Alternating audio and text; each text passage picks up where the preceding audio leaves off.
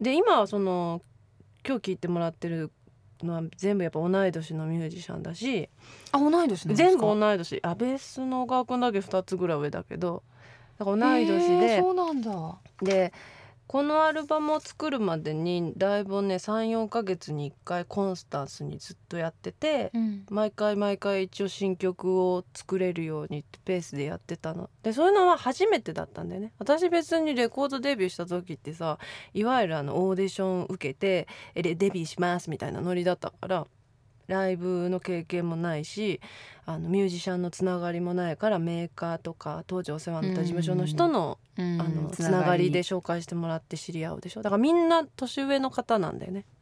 だからもちろん、えーっと技術もあるしあのいいんだけどなんかちょっと違うっていうことが意外と九州で大会系だから言えないの。なんかちょっと違うんだけどなとか思いながらも先輩の言うことは聞かないとみたいな変なななんかこう大会系が出てしまって。でもそれってこうずーっとライブばっかりやっててお皿にするのは結局ライブを23年かな、やってレコーディングだったから歌詞も全部体にもう入っちゃってたしあのうんなんていうのかな。やっぱ世代が一緒だと聴いてきた音楽とか感動した音楽もやっぱり似てるから、うん。うんだからその意思の疎通がしやすかったりとかしたから、何のストレスもないさ何のストレスもなかった作品だったんだよねこの「キャンディーパズル」とアルバムは。今まではせ諸先輩に手ほどきしてもらって教えていただいた英才教育時代のアルバムだった。でおかげで耳も超えさせていただいてみたいな感じだったんだけど、初めてこう自分のブレンで自分のアルバムができましたみたいな感じだから自分では本当はここがあのなんていうのかなデビューアルバムみみたいな感じで私は思ってるんだけれども、じゃあ今曲作りっていうとうん。こう昔と違うこう曲作りに対する自分のこう姿勢というか。まあ単純に制約がないから降りてくるまではなんか何にもしなくていいよね。あ全然できないみたいな。それを。でなんかその単純にやっぱまあある程度ねこう制約があった方がいい場合ももちろんあるんだけれどもあのなんていうのかな。やっぱ普通のことをしなくてずっと生産してるアーティストの人ってすごいと思うよ。うん。みんなよくそれをネタっていう言い方するとは思うけどそうじゃなくても、やっぱずーっと例えばあの一線で活躍されてるあのアーティストの方々ってさもう普段の生活からはかけ離れてるよね、うん。ある程度。だからでもこう普通の生活をしてる人たちが共感できる曲をかけるってすごいと思う。疑似体験もできてるってことだから。でもうん。で私の場合は本当に普通の生活しないとそれが分かんないから なんかこう電車とか乗ってたりとかしてぼーっとしてたら「ああできた!」みたいな。のとかをこうなんて待ってられうるん。なんかこうお得感は今あってだからそれが降りてきたりとかしてこうやってじゃあなんかお話しする人とポッドキャスティングやろうよって言われた時に初めてじゃあ綺麗に撮り直しちゃうみたいな感じで やれるから。じゃあその綺麗に撮り直しちゃっはい。た曲、はい。実はまだ未発表の曲をこれはねはい。あのライブでしかもうやらないって言ってたんだけどあのあっさり寝返って レコーディングしました。もうなんだか よくわかんない。はい。はい。じゃあ聞いていただきましょえーハミング。言葉をメロディーに乗せて歌おう。シラフじゃ。とても言えないことを歌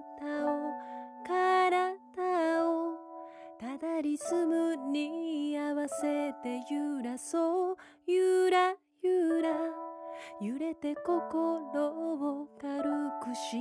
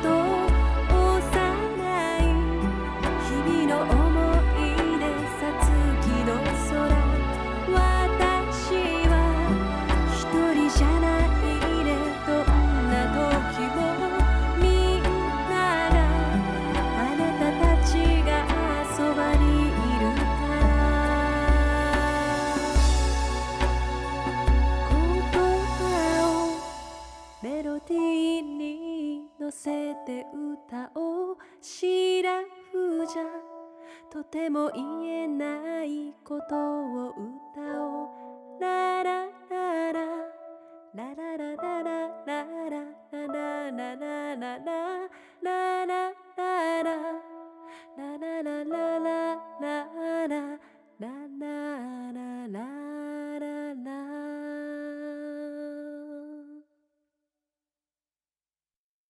ハミングお送りしました。はい。ハミングハミングです。できた？ハミングあの曲作りがね全部鼻歌だからね。あのハミングにしたんだけどあのそのずっとそのキャンディーパズルを作るまでのアルバムをやってる間にそのやっぱりライブってすごいんだなって今更のように思ったわけ。で基本的にこっちが歌ったり演奏したりしてお客さんがそれに対して時間を割いてお金を払ってくれるんだけどでもお客さんからもらうんだよね。でそれってやっぱりこうなんかオーディションからデビューしたタイプのアーティストってさ気づくのってすごいまあ私は時間がかかってしまったんだけどでライブからやってレコーディングっていわゆる本当の順番でやったのもそれが初めてだったから。前まではやっぱりほら、うん。いろんな制約があったからさ歌詞もなんか歌う当日まで泣きながら直してたりとかさ なんか、えー。なんでダメなんだよとか ね。学生みたい。そうそう本当本当当。受験的だったんだよね。でもなんかそれをやっとその年になってアルバムで温めてなんかお客さんとプレイヤーと温めたのを家でも聴きたいから形にしましたっていう。おお客さんに恩返し的な気持ちでつアルバムを作ったのは初めてだったから。でハミングはライブに来てくれるお客さんの顔があったからできた曲だったからその時はもうライブでしかやらない。でアルバムも出すつもりも全然なかったから、うん。じゃあライブでだけでやるねって言ってこれねずーっとメロディー一緒なの、うん。ずーっと同じメロディーであ本当そう、だねあのアレンジでコード進行はちょっと変わってんだけど全くメロディー十何回繰り返してるだけなんだけど。すごいプリンスじゃん だからそういうのもやってみたかったし歌詞もうん。その私の名詞的っていうかまあ曲作りはこうかっこよくこう Mac とか機材でやってますじゃないからハミングです みたいな。鼻歌です。技術的なことはプロに任してますみたいな作り方だからなんかそのお礼ソングかな？聞いてくれてる人の聞いて聞きに来てくれた人へのお礼ソングとして。でもう時間も経ったしキャンディーパズルも出して時間も経ったから、うん。やっぱハミング聞きたいって言ってくれるファンの人たちもいたから、うんじゃあわざわざこうやってアクセスアクセスしてくれる人にだけ流れるんだったら裏切ったことにならないかなと思って。勝手な 自分の勝手な 解釈を。それだったらいいよねみたいな。ファンの人へ言い訳を男前ですね。でもね自分で久しぶりやり直すとねやり直すっていうかまあ音にうん残したのは初めてなんだけど、楽しかった。であと時間経って歌うと解釈も変わるねそうなの。うんなんかああん時はこう思ってたけど今日歌ったらこんな感じだったなみたいななんか。今のやっぱ経験値で歌っちゃうから。同じ歌詞でもね、うん。ほんとほんとそうなのかね。全然違った。3年ぐらいしかまあでも経ってない。映画とかも同じ映画見てても、全然違う感情で見たりとかするもんねそう。そういえば。そう。だってちっちゃい時キャンディーキャンディー可愛いと思ったけど大人になってみたらなんだこのわがまま娘って思って最高やしみたいなね。なるじゃん。まあそれは大きい変化だけど なんかやっぱ全然違ったからね。今の私で、まあ、最近新しく出してないからうん、こんなの綺麗にできたよっていうのでもいいかなと思って。うん、すごいスペシャリティなことだと思います。はい。ありがとうございましたということでたった今あの何分喋ってるのかも全くわからない状況なんですけど、でもそれがまたこのポッドキャスティングのいいところで、うん。あの聞きたい時にまた聞いてうん。繰り返しまたあの音楽を聴いてくれてもいいしこの夜な夜なのこのみそじ祭りを聞いてもらってもいいしと ね。思うんですが。やっぱり分かったことはねやっぱ井上睦美さんってね器用なのか不器用なのか全く分からない。私もわからない わかんないな。ねえ、はい。まあでもやっぱりこう開けてほしくなかったようなこう痛みとかね。ああここにまだ傷跡あったんだみたいなのが やっぱり分かっちゃうような、はい。すんごいこう乙女な感じの感情をまた呼びうん。起こさせていただきました、はい。ありがとうございます。とんでもないです。これからどんな方向に向かっていくのか。はいどうかな？だろうなと思った。うんわからないみたいな。まあわかんない方がね、うん。楽しみなので、うん。あの気長にはい。待ってください。わかりました、ということで皆さんご清聴ありがとうございました。ありがとうございました。ということでお相手は井上睦美と新里子でした